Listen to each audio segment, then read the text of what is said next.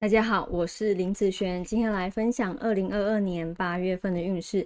这一集啊是要来分享戊日主还有己日主的朋友，八月份是从八月七号一直到九月六号，不是从八月一号开始哦。等一下我会分享财运、感情、工作、健康的顺序分享下去。第一个，我们先来分享财运的部分。这个月啊，财运其实没有很好吼，在财运方面的不如意，好，那不宜呀。金钱交易的一些月份，意外的损财几率非常的高。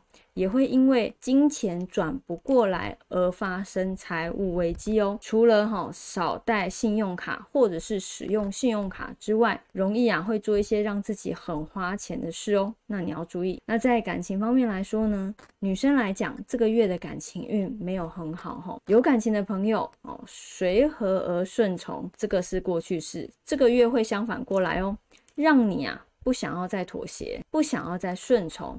只想要做自己想做的事，我只能说，如果已经准备好出丑的能力，都可以，因为每条路都是自己选择要走的。那在工作运方面来说呢，这个月工作运没有很好哈，老板情绪的不稳定，主管情绪的不稳定哈，或者是公司找名目来扣钱，或者一些不良的公司规定，都会让你觉得很不公，离职的想法会越来越明显哦。那在健康运方面来说呢，哈，这个月健康主要。